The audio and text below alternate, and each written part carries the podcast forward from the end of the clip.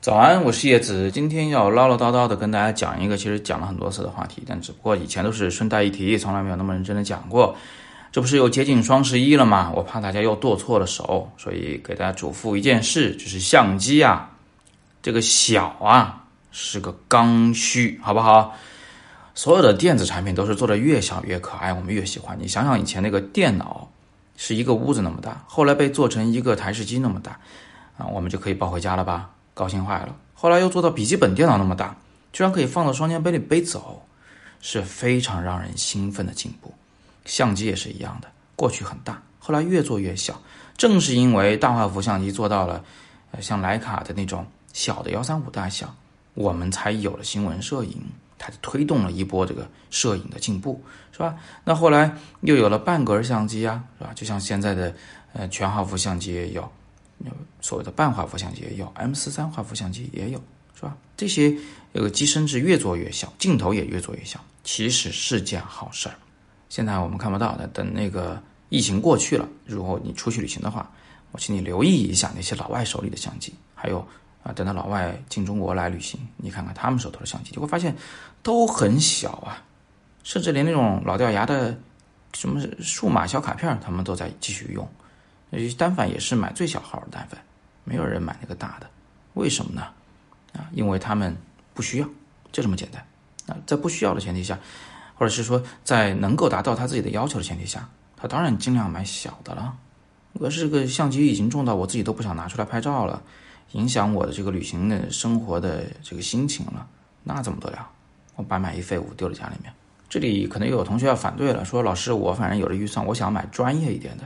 哎，你说的没错，但是你这个“专业”两个字啊，你要这么去理解它。所谓专业是专门的一种职业啊，也就是说，那个所谓专业的相机或许只适合记者使用，跟你没关系。你不要以为记者用的就是好的，记者用的是对他好的，所以你不能看着电视上用啥你就用啥。为什么拿记者当例子呢？因为咱们对单反的崇拜就是从二零零八奥运会开始的。你看着那个奥运会上一水的佳能的白色大长头，从那个时候开始，大家就认准了，那就是好东西啊！我们老百姓也都要用，这个想法是有问题的。我再重复一次，专业不等于好的。所谓的专业的器材，指的是专门的职业所需要的。我想举这么个例子，就是见过那个餐厅的后厨里边那个大师傅用的那种大锅吗？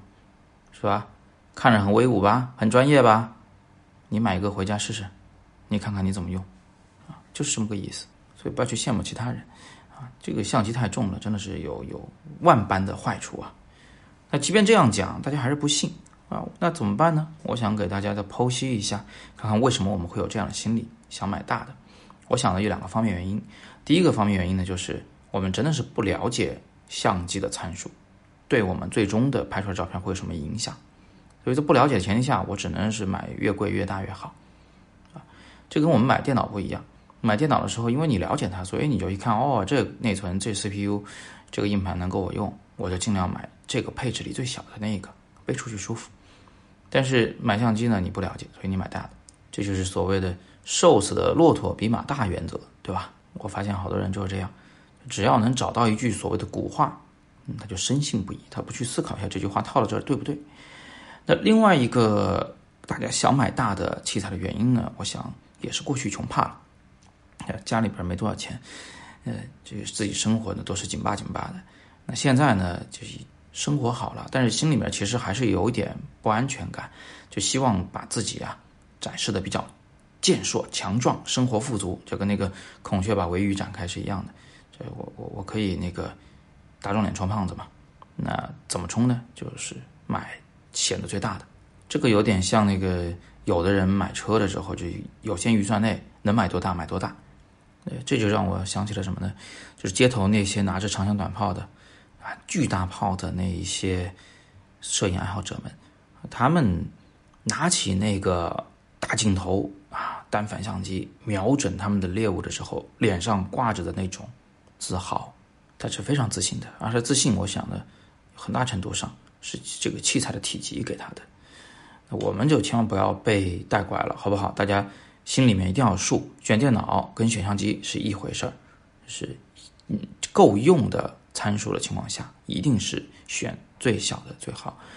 我随身带的是理光 G 二三，我这个出去旅行，在能够完成甲方爸爸给我交代的任务的前提下，画质够的情况下，我肯定是带像奥林巴斯这样的 M 四三画幅的相机，机身小，镜头也小，呃，不会打扰我的这个创作，我不会有很多精力要分散到这个器材上去。更何况呢，就是小器材有小器材的很多的好处，比如说超高速的连拍，啊，特别棒的防抖，这都是。小感光元件的相机才会有的，好吧？那这个话题要深入展开去呢，还很长。